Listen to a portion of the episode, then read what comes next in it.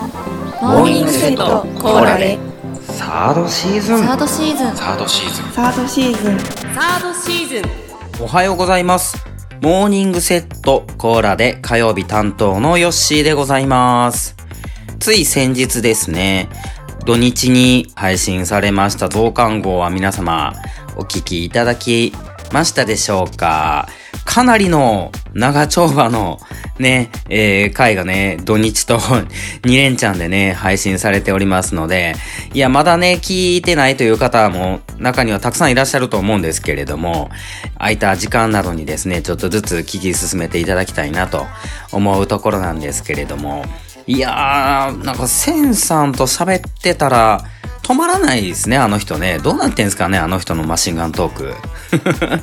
ね僕も、割とね、どちらかというと喋る方ではありますけど、いや、あそこまでね、その次から次へとなかなか出てこないでね。いや、収録したのが深夜だったのにもかかわらずですね。いや、あの熱量でお話できるのはすごいなと。なんやったらあの人、その前にホットティー収録してんすよね。いや、もう、なんちゅう体力してんやってね、思いましたけれども。はい。いやね、あの、ぜひ、よければ、あの、増刊号お聞きください。はい。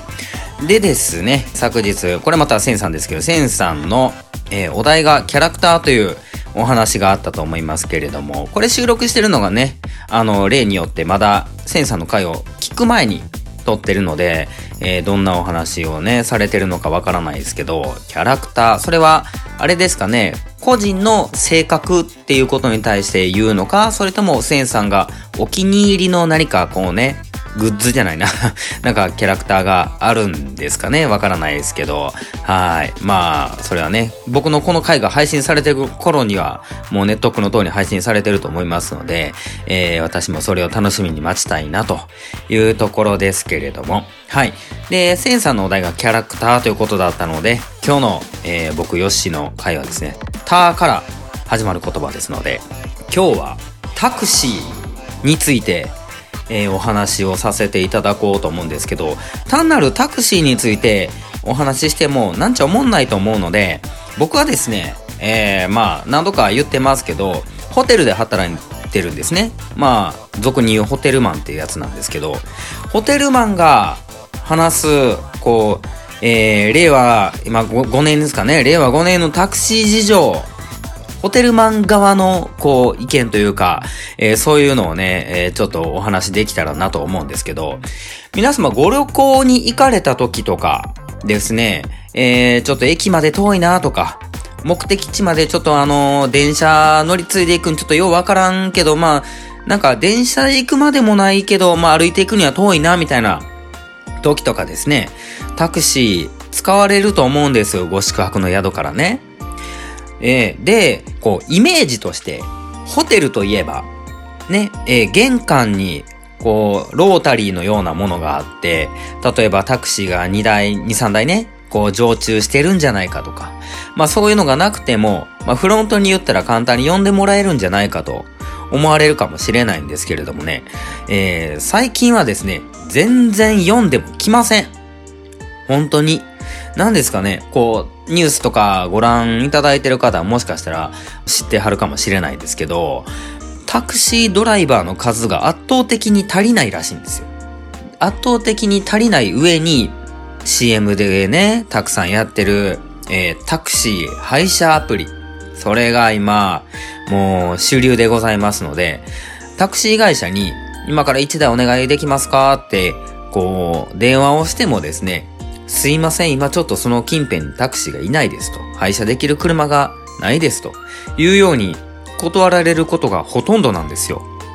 で、これは、えー、僕が働いてる新大阪と京都ね、両方ともそうなんですよ。ということはですね、えー、もっとね、大阪であれば梅田とか南波とか震災橋、そういったところでも、まあ同じような現象が起きているんやろうなということがありまして、いやー、その、フロントによったら簡単に呼んでもらえるという、あの、概念を捨てていただきたいなという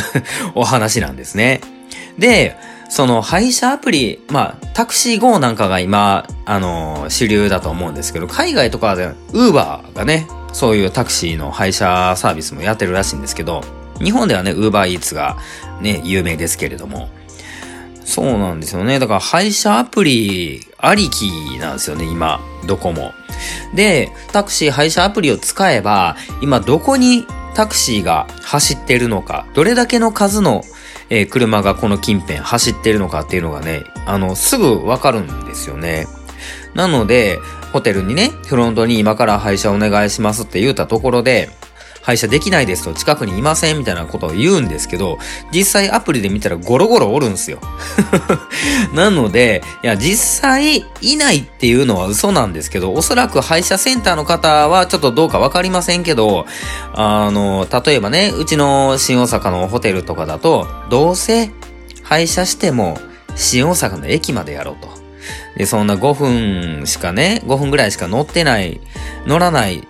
あの、サービスのためにいちいち廃車するのは断ろうみたいな、そういう内部事情があるのかななんて思ったりしてるんですけど、なので、えー、私、個人的にですね、タクシー号を自分のスマホに入れまして、えー、タクシーお願いしますなんて言われた時には自分のアプリで配車してます。はい。ということで、えー、昨今のタクシー事情をただただお知らせするという回になってしまいましたが、えー、皆様ですね、ご旅行行かれた際は、ホテルで簡単にね、タクシーお願いしますなんて言ってあげないでください。